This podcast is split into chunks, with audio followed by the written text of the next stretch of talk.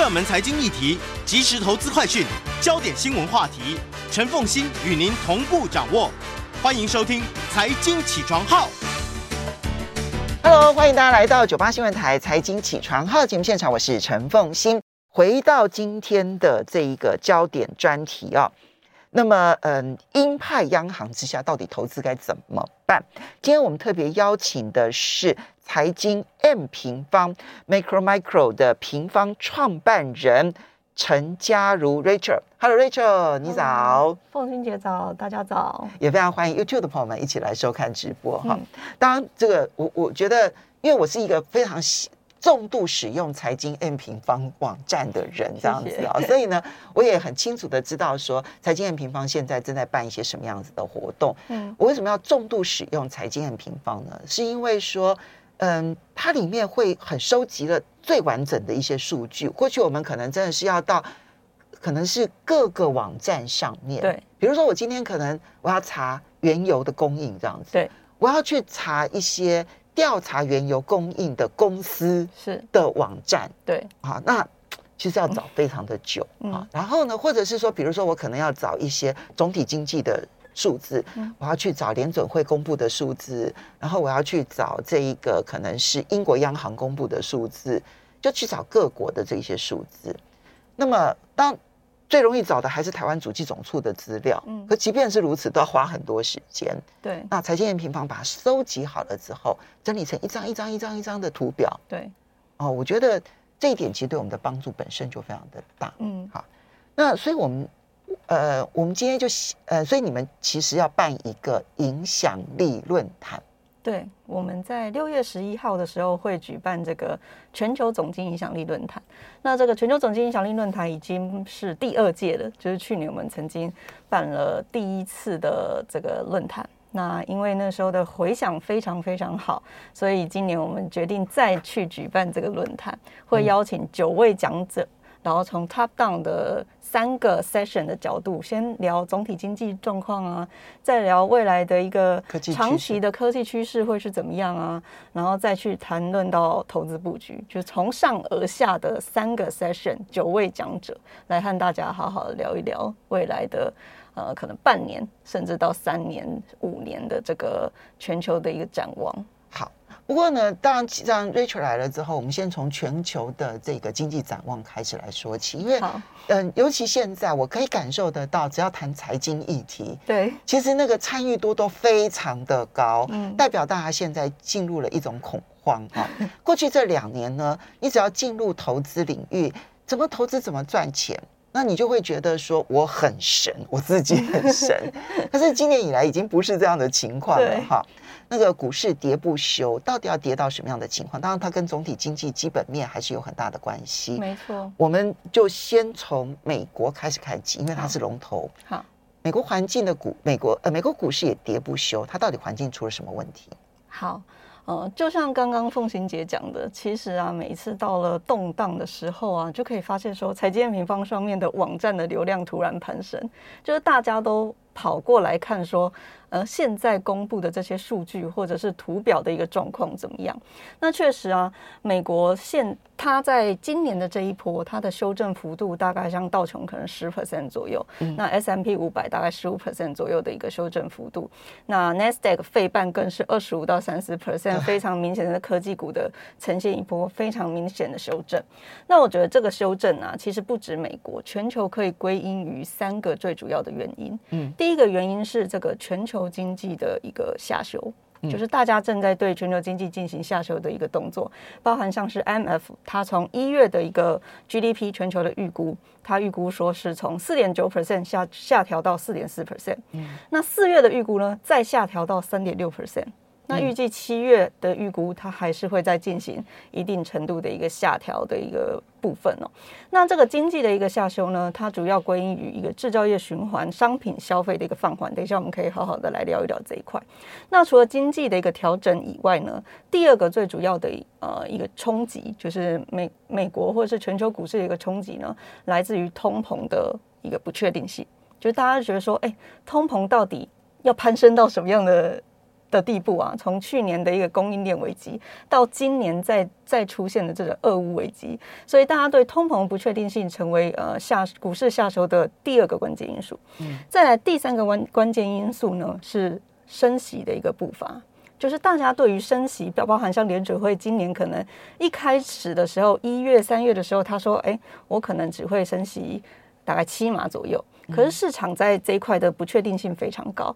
现在的一个 Fed Watch 就是 CME 芝加哥商品交易所公布的这个联准会预期今年的升息幅度已经来到十一码甚至十二码的一个程度，等于是说大家其实对于利率这一块的一个不确定性也非常非常高。而且除了联准会以外，各大央行其实都展开升息的一个步伐，包含像是英国、加拿大。南韩，甚至澳洲，甚至新兴市场的巴西、印度、台湾等等，全数的一个呃整个国家都呈现一个升息的一个步调。而且还没有升息的国家，其实都大多数的央行也都暗示未来即将升息。对，所以在这一块呢，我们就可以来好好聊一聊，到底这三个。嗯，关键的因素，现在的一个发展怎么样？跟未来我们怎么看？那我们先来聊经济这一块，尤其是美国的经济。其实我觉得美国经济这一次的一个调整啊，以及大家对它的 GDP 的一个。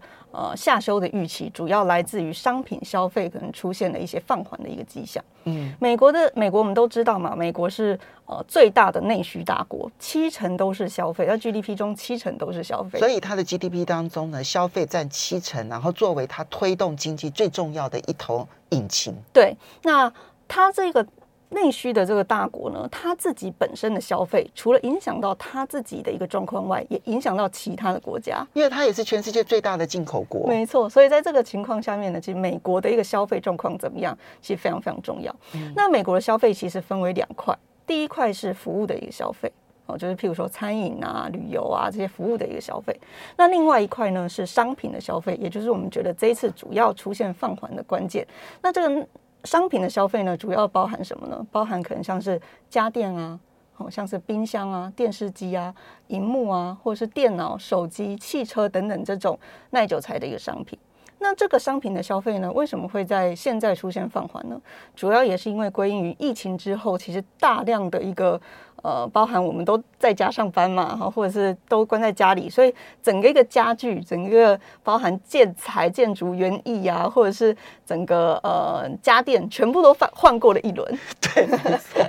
你刚刚讲那个园艺用品，我相信在美国园艺用品应该已经换了一两轮了。对，那在这个换过之后呢，其实它不容易再继续换，因为它这比较属于像耐耐久材的一个商品。而且大家可以想象啊，就是像现在台湾。疫情因为已经上升，所以大家现在比较少出门，对不对？好，那你要消费，你就不太可能去餐厅消费，你也不太可能去游乐场消费，所以那个服务的消费呢，其实都已经缩到了极致。对，所以你可以想象，美国在过去这两年就是那种几花同样花钱，但是钱绝对不会花在花在服务上面。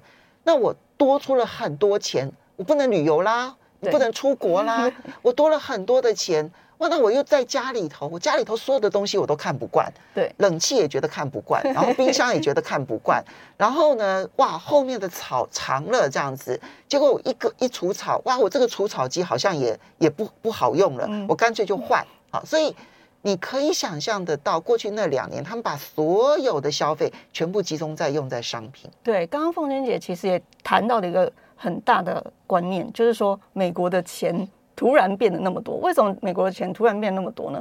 因为其实，在疫情之后啊，不管是呃川普的 CARES Act 二点一兆，再到拜登的一点九兆，这些的财政支出，让美国民众他们其实不是没有钱，他们的钱多到甚至他们觉得说，他们可以不用去上班，去领那个失业补助金，都比那个去上班赚的钱还要多。因为一共四兆美元呢，你去换算说，它一共是三亿五千万的。美国人民众，每一个人可以拿多少钱？对，那在这样子的情况下面呢，就导致说，哎，美国的钱非常多，所以他们呢在商品消费这块全部换过一轮。那刚刚有提到嘛，这种商品消费它其实比较属于这种我换过了，我不需要再立刻再去换的这种商品消费嘛。譬如说你换了一台冰箱，你下次换冰箱不可能是一两年内左右的一个时间嘛。所以在这个情况下面，商品消费势必在换过一轮之后，在现在这个阶段出现一定程度的调整。那这个商品消费的调整会影响到什么呢？其实它最主要就是影响这个制造业的循环。嗯，这个制造业的循环大概是三到四年一次。我们回回过头去看制造业循环之前的高点，可能在二零一八年，在之前的高点可能是在二零一四年。在之前的高点可能是二零一一年，每一次的高点伴随着可能一一年之后的一二年的欧债风暴，一四年之后的一个新兴市场的出口大幅的衰退，再到二零一八年之后的中美贸易战，其实你会发现，哎，每一次的一个 cycle，它都影影响着制造业循环的一个上升跟滑落。那今年的呃整个制造业循环呢，其实已经在呃去年大概。呃，二零二一年的年中之后开始出现，哎，头部的一个反转。所以你如果以每四年一个循环，其实本来也就到时间了。没错。然后疫情期间的促进消费，使得这一个循环的幅度可能变得更剧烈。对，再加上这样子的耐久材商品，它其实受到通货膨胀的一个影响也比较大。举个例来说，像服务消费，你可能比较不会因为说，哎，食物价格涨了，我就不去吃饭嘛。嗯。可是耐久材商品，你很容易因为说，哎，物价涨了，那我晚一点再买好了。对。那它受通膨的影响比较大，它受利率波动的影响也会比较大。所以在现在通膨高涨，然后联准会也开始升息的一个情况下面，其实也一定程度压抑了这种商品消费的一个需求。所以本来进入了循环，那也本来因为疫情之后的商品消费减少，那么也带动了一次，比如说商品供应需求上面的一个压低。对，这些本来都是经济下修的重要原因了。对，如果再加上通膨，再加上升息，对，其实它有一点点雪上加霜的味道。对，所以其实今年美国的一个经济啊，我们可以从它第一季的 GDP 里面来去做观察，美国的。GDP 第一季它是公布的是负的一点四 percent 的季增年率，但是这季增年率是跟前一季比，那它的年增率其实还是有三点六帕，其实还是不错。所以其实我必须说，哎，美国的经济其实到现在还是相对有韧性的。好，可是从结构里头，我们其实就可以看到商品跟服务的差别了吗？我们休息一下，等一下马上进入节目现场。欢迎大家回到九八新闻台财经起床号节目现场，我是陈凤欣。在我们现场的是财经 M 平方的创办人陈家如 Rachel，然后呢，也非常欢迎 YouTube 的朋友们一起来收看直播。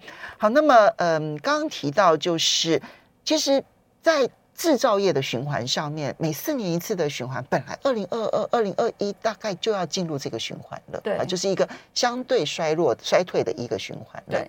然后，嗯，其实疫情期间的那种财政扩张的一种做法，不断的发钞票的这种做法，它其实反而也，然后再加上这个各式各样大大小小的封锁措施，把人关在家里头的结果，就是他只能在家里头消费，没错，而没办法出去花服务方面的钱，嗯，所以钱都集中在商品，它就更推升了那一个商品的需求达到了最高峰。那现在往下掉落，可能就会更加的明显，对，啊。那么，嗯，可是呢，所以你刚刚提到了美国第一季的财报，其实已经透露了端倪。嗯嗯，其实它的年增率还是有百分之三点六，虽然季增年率是负的百分之一点四。对，好，那可是年增率百分之三点六当中的消费里头，已经看到了一些很不一样的不同趋势。对它的商品的消费啊，是呈现蛮明显的衰退，可是服务消费还是有成长四点一 percent 左右的一个状态，所以你可以很很明显的看出来说，它其实在这个商品跟服务的一个交替的一个情况，已经分流了。对，本来就很容易去出现波动，去反映这种哎商品消费的一个回落的一个情况，只是长线来看，好像服务这一块还有支撑，因为在美国而言呢，其实它基本上。服务跟商品的占比还是服务占比比较高，服务占比大概是六十五 percent，商品占比大概是三十五 percent。可是其他的新兴国家可能就是不是这么幸运的。其他的新兴国家因为出口到美国，那如果美国的商品消费出现问题，其他以制造业为主的新兴国家，可能它的一个下修幅度就会更更大。那这是第一点，在聊到这个美国经济的一个部分。嗯，那。然后接着就是通膨跟升息。对，那我们再来聊升息这一块。其实，呃，刚刚提到的商品消费的放缓呢，它和联准会的动作也有非常大的关系。为什么呢？因为其实联准会啊，它在这一次的一个双重使命里面，联准会双重使命是就业、维持就业的一个最大化。失业率的一个最低，然后以及这个通膨稳定，这是联准会的一个双重使命嘛？其实通，其实联准会各国央行本来的使命只有降通膨，只有稳定通膨。对，后来加上了要要能够促就业，哈，就是能够稳定就业。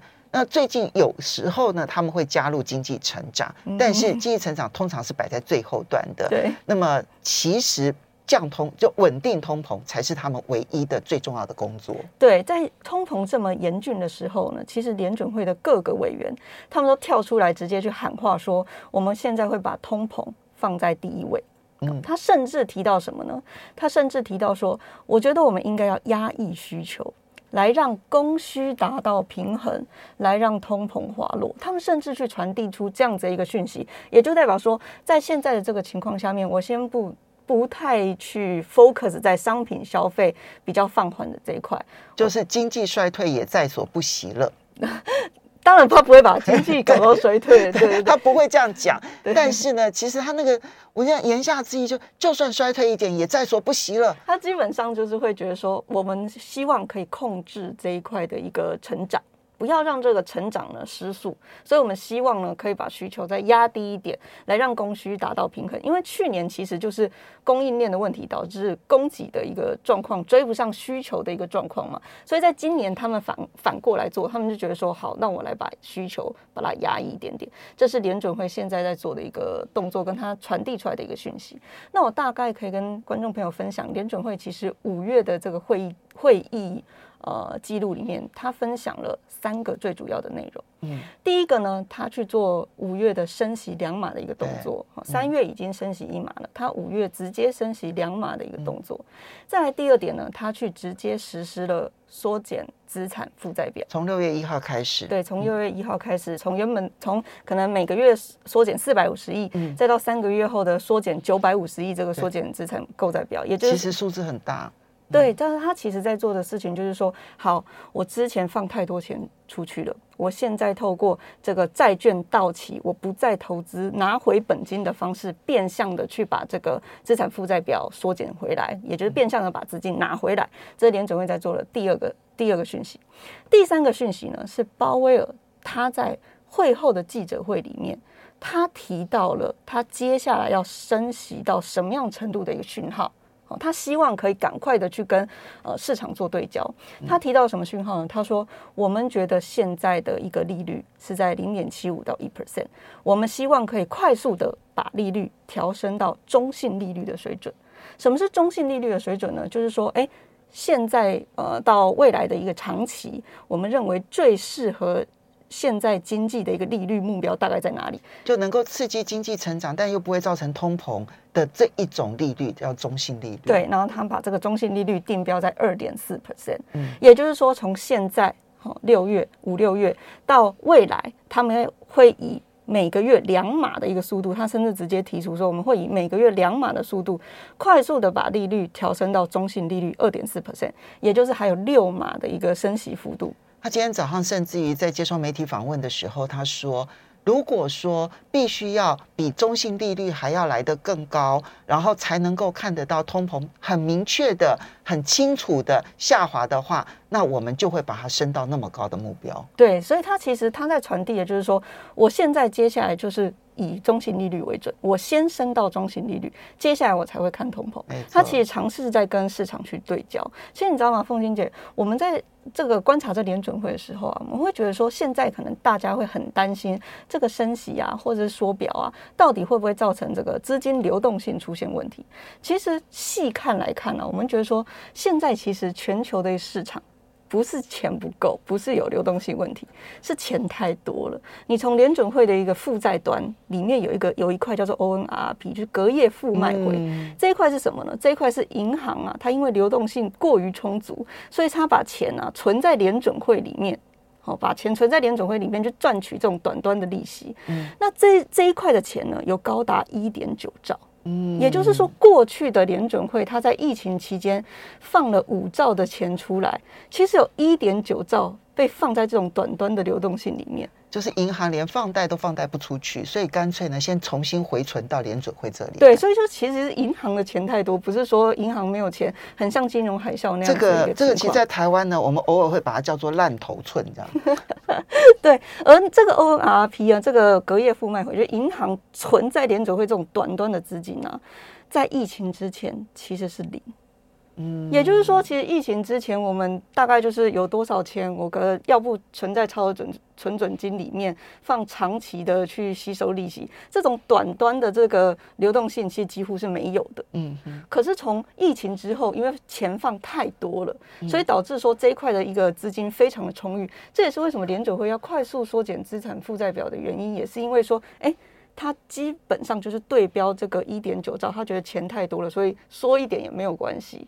那这一点九兆以他九百五十亿的这个说法呢，大概是要说十五到二十个月左右。对，没错。所以现在其实一年半。对，所以其实现在的市场啊，我自己在判断，我觉得是流动性过于充足，导致联准会会先去做这一件事情。但它会不会造成流动性的缩减的预期？有可能，但是你也可以。从从刚刚的分析来看嘛，其实还需要十五到二十个月，才有可能把这个 ONRP 缩到过去疫情前的一个程度。嗯，那既然流动性那么充足，那市场到底在担心什么呢？我觉得市场在担心说，他们不知道联准会今年到底会是升息几次，嗯，来去打压这个通膨。像刚刚凤琴姐讲的嘛，可能是中性利率，那可能是中性利率又再往上高一点。因为这个其实我印象很深刻，因为去年《经济学人》跟《巴龙周刊》哦，在提到今年的那个经济风险的时候，对，其实都有一项，就是呢，联准会的动作来得过迟，而且过于激烈。嗯，对，所以今现在看起来好像这种现象已经出现了。所以今年其实大家都会在密切的关注，说联准会你到底要升几次？那这一件事情，我觉得会在六月的点阵图给出答案。联准会它基本上一年就开会八次嘛，嗯，那这八次的利率会议里面会有四次的利率点阵图，它基本上会呃去宣布说，我我们对标今年年底的利率大概会达到多少，嗯，那我觉得可以透过这个利率点阵图去得到一些联准会接下来下半年可能会做几次的这个利率的这个对焦。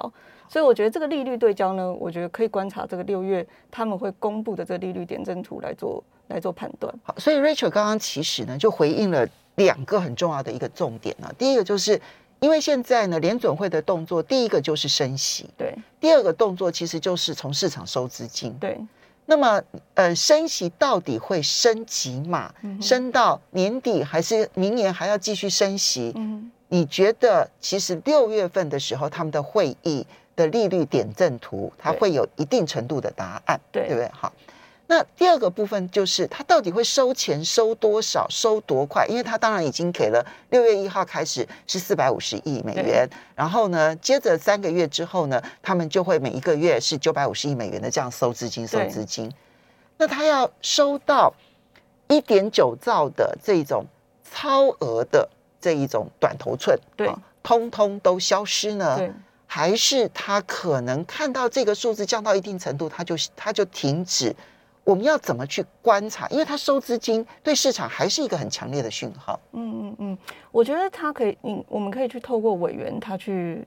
描述说，他接下来在缩减资产负债表这一块的一个判断。那现在我们在观察到委员的一个的一个讨论，他其实就是针对这个 ONRP 再去做讨论。嗯，啊，他给出的讯息就是说，哎，过去这个短头寸太多了，所以他基本上就是朝向这样子的一个方向再去做。所以我们在看缩减资产负债表啊，我们觉得至少缩减到可能明年的第三季到明年的第四季都会持续再去做这个缩减资产负债表的一个。三季的话，那这样子它的缩减其实就是十五个月了，也差不多。对，所以我觉得它会一路缩到明年年年底左右的一个时间。那就是十呃，就是十五个月到一年半的时间，去把这一块的短端的流动性去把它慢慢的一个收回来。好，可是呃，刚刚提到的升息跟经济下修哦，那这样子就是需求其实已经减少了，然后呢又升息，然后资金的流动性也收回来了。可是，是不是真的能够解决通膨问题？对，这个我觉得这是市场呢，也是相当担忧。你看美银、美银、美林呢，它的月度调查，你会发现它的第一担心就是鹰派央行，对，然后第二担心的其实就是通膨问题。没错，可见得不一定通膨能解决吗？我们休息一下，马上回来节目现场。欢迎大家回到九八新闻台财经起床号节目现场，我是陈凤欣。在我们现场的是 Richard 哈，财经 M 平方创办人陈家如 Richard Chen。那么，嗯，也非常欢迎 YouTube 的朋友们一起来收看直播。其实你看啊，家如真的是这样子娓娓道来哦，讲的是非常的完完整。那么从经济下修，然后到升息，但是问题是要能不能够解决通膨的问题？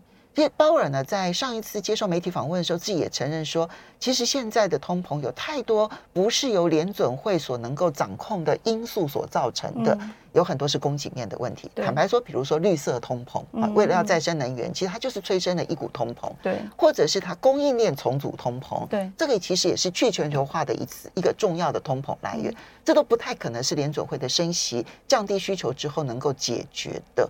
所以通膨怎么看？我觉得通膨啊，坦白来说，如果没有乌俄危机的这个加持的话，其实通膨在第二季应该理应要去做一定程度的缓解。因为坦白来说，像需求已经压抑下来，供应链的一个角度，其实最近的一个状况也看到在好转的一个现象。那我觉得通膨这一块啊，为什么到现在还？在处在一个比较高档，好像像上一次的四月份的一个通的 CPI 八点三 percent 嘛，虽然比三月的八点六 percent 小幅的一个滑落，但是还是让大家觉得说你滑落的速度不够快。那我觉得通膨这一块啊，主要原因还是出在两个最最重要的因素。我觉得接下来要去观察，第一个是乌二这一块欧盟的制裁，好，为什么第六人制裁？对，为什么？呃，欧盟制裁会是关键呢，因为其实呃，在进口原能源这一块啊，现在制裁的国家像美国。像英国或者加拿大、澳洲，他们对于俄罗斯的整体的出口的份额占比都不大。对啊，但是最大。对，但是欧盟却占到五十 percent 左右。所以这一块的一个制裁，接下来的状况会是怎么样？我觉得它会是能源价格的其中一个关键。那第二个关键是什么？第二个关键是美国油商什么时候它的产能可以回来？其实他在第一季的时候啊，像现在还没有。对，到像雪芙蓉或者是艾克森美孚，他们已经发话，他们希望下半年的时候，他们可以呃，相较于去年哦，整体的一个油商的生产大概可以成长十五到二十 percent，他们其实已经发话了。可是这一块至少到现在的一个数据来看，我们从美国的整体每日的生产量大概还是落在一千一百八十万桶，相较于呃疫情之前的一千三百万桶，还有很明显的差距。而且它的炼油产量根本跟不上，这就是为什么它的器材有居高不下的原因。对，其实 凤欣姐，你知道吗？我自己是自己在观察，我其实觉得说，如果现在是川普执政的话，因为川普他基本上他的一个战略策略就是说，他要运用大量的页岩油。来去打压油价，来让联准会宽松，来把油价的掌控权拿回来嘛？这是川普在做的东的动作。可是拜登他在做的呢，就是像您刚刚提到的，就是发展绿能的一个情况。所以拜登他在原油生产这一块，它一直相对的不是那么积极。它在做的就是说，好，我试出战略战略储油，但是我不一定一定要积极的补助。美国的油商去做生产的一个动作，它也让这一次的油价一直压不下来。我觉得主要的关键在这里。其实川普的商业敏感度是非常高的，我必须说，所以呢，他会很快的采取很多的行动。这是拜登犹豫不决的个性没有办法去比拟的。对，所以我觉得能源这一块啊，成为是这一波物价为什么压抑不下不下来的最主要、最主要的一个关键。所以接下来我觉得要关注的就是刚刚的两点。好，那么嗯，除了这个之外，当然中国大陆最近的封城，而且虽然上海的封城已经开始社会面清零，然后开始逐步逐步要放宽了，嗯，可是北京的情况也让人担心。最重要的是动态清零的政策，你可能随时都会有一波的封城，一波的封城，一波的封城。它对于它是全世界最大的制造业制造国，对，会影响如何？其实这一次的封城啊，从中国的一个四月数据，你也可以很明显看出来，很明显，呃，月中数据透露出来的一个冲击嘛，像它的社零销售。在四月份就是负十一点三 percent，这个非常惊人。房地产的销售负二十九 percent，对，房地产的投资跟工业增加值全部都呈现衰退，大概负二到负三 percent 左右的一个情况。所以你会发现说，哎，中国其实它原先就已经面临到制造业的下降周期了，它再出现封城的一个状况，更打压了整个一个呃制造业循环往下的这个力道。嗯，但是可以看到一个有趣的现象，从这一次的中国的呃封城里面，我们可以观察，就是整个航运的价格并没有在创高。照道理说，这种封城的一个情况，应该再度出现供应链的问题。可是航运的价格却在滑落。它其实透露的也是说，哎，需求这一块，其实在全球的商品消费可能都出现一定程度的一个压抑，导致这个供需确实是在反转的一个现象。所以需求真的压抑了之后，而解决了供应链的问题。对对，在这一块是我们中国现在的一个观察。那我觉得中国这一次很重要，是因为它扮演着制造业的领先指标。为什么呢？因为去年呢，其实制造业见顶的呃的。的一个国家最早的经济体就是中国。那接下来呢，什么时候见底呢？其实我们也在密切观察中国的一个。状况，尤其中国，它是唯一一个经济体到现在还在做降息降准的一个国家，它是唯一一个货币宽松的国家。对，释出资金，当然也影响了人民币的一个走势嘛。但是接下来我自己在判断啊，制造业循环啊，什么时候落底往上，其实中国会是一个很好观察指标。好，那当然就这就牵涉到我们每一个人的投资行为了，对投资的看法。对对对，台湾会台湾会跟着升息吗？台股会跟着波动吗？好，我觉得台湾的一个呃经济体的体制本身就是以出口制造业为主，所以台湾基本上呢，它在这一波的一个影响下面，它一定也是会跟随着制造业三到四年一次的一个循环去做一定程度的压力。但是我必须说，台湾的一个经济还是相对具有支撑的。今年很多的一个。机构，他在调呃，他在处理台湾的预测 GDP 的情况下面，还是预估今年有四 percent。风险姐，你知道去年是几 percent 吗？我记得去年是六点多 percent，六点三五 percent，所以台湾的基期已经非常非常高了。今年的一个很多的机构还是预估是大概四 percent 左右。那我们团队的预估啊，在接下来可能出口会面临基期调整的一个情况下面，我们预估这个 GDP 的一个预测有可能慢慢的下修到可能三 percent 左右的一个数字。那在这样的情况下面，其实台股的一个波动，包含估值的一个调整，也是非常正常的。好，其实你会发现哦，这个真的讲不完。好，所以 Rachel，我这边就要请教你，就是说，其实你们每一天提供这一些图表，提供这一些数据，嗯，还有很多的分析，其实你的很多的分析师都很厉害。可是你还是想要去办一个一整天九个小时的全球影响力论坛，对。原因是不是 就是因为像现在这样子，真的是一个小时之内讲不完，真的讲不完呢？我觉得我刚刚讲的可能是我心中想的大概是百分之十左右的一个程度，但是我觉得除了我和我的团队以外，这个市场上面也有非常多很不错的专家，他们在呃带给这个金融市场上面很不错的影响力。那肺炎疫情发生以后呢，其实我们看到世界上面做出了非常多的呃不同的改变。像甚至是去中心化金融，嗯，哦，区块链的一个崛起，那甚至五 G AI 的一个时代已经来临了。这个是科技趋势，它不但是改变，嗯，社会改变这个这个未来的这个这个这个所有人跟人之间的关系，它当然就改变了所有的投资行为。对，所以在这个情况下面，我觉得说财经平方可以做什么呢？我们可以可不可以扮演一个角色，来去集结这么多的一个专家来去。共同 host 这个全球总经影响力论坛，在六月十一号我们会举办这样子的一个论坛。那这个论坛呢，会分为三个 session，哦，从上到下。第一个 session 呢，我们会先聊全球总经的议题。找了三位专家，对，那我当然，我当然就是 担任开场的一个，对我只担任开场的一个动作，然后我会去聊刚刚提到的经济、通膨、利率这三个对焦，什么时候有可能完成？那在这个对焦底下，二零二二年的资产到底要怎么重新分配？这是呃我这边会分享的。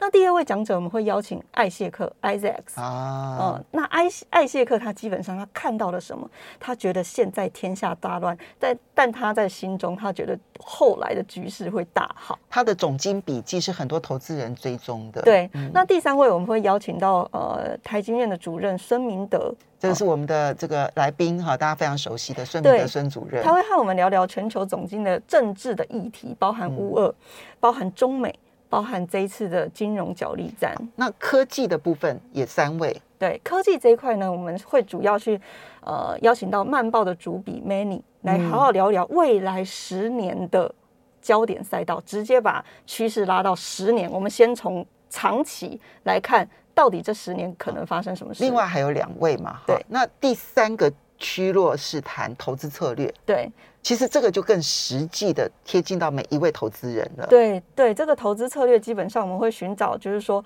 哎。到底王牌是什么？在通膨这么高的情况下面，有没有穿越牛熊的 ETF 甚至美股的选股策略？我们会在第三趴跟大家好好聊一聊。我喜欢这个论坛的安排的原因，是因为你看从上到下，最后贴近到每一个人怎么去执行策略，其实我相信收获会很大。非常谢谢这个 Rachel，也要非常谢谢大家。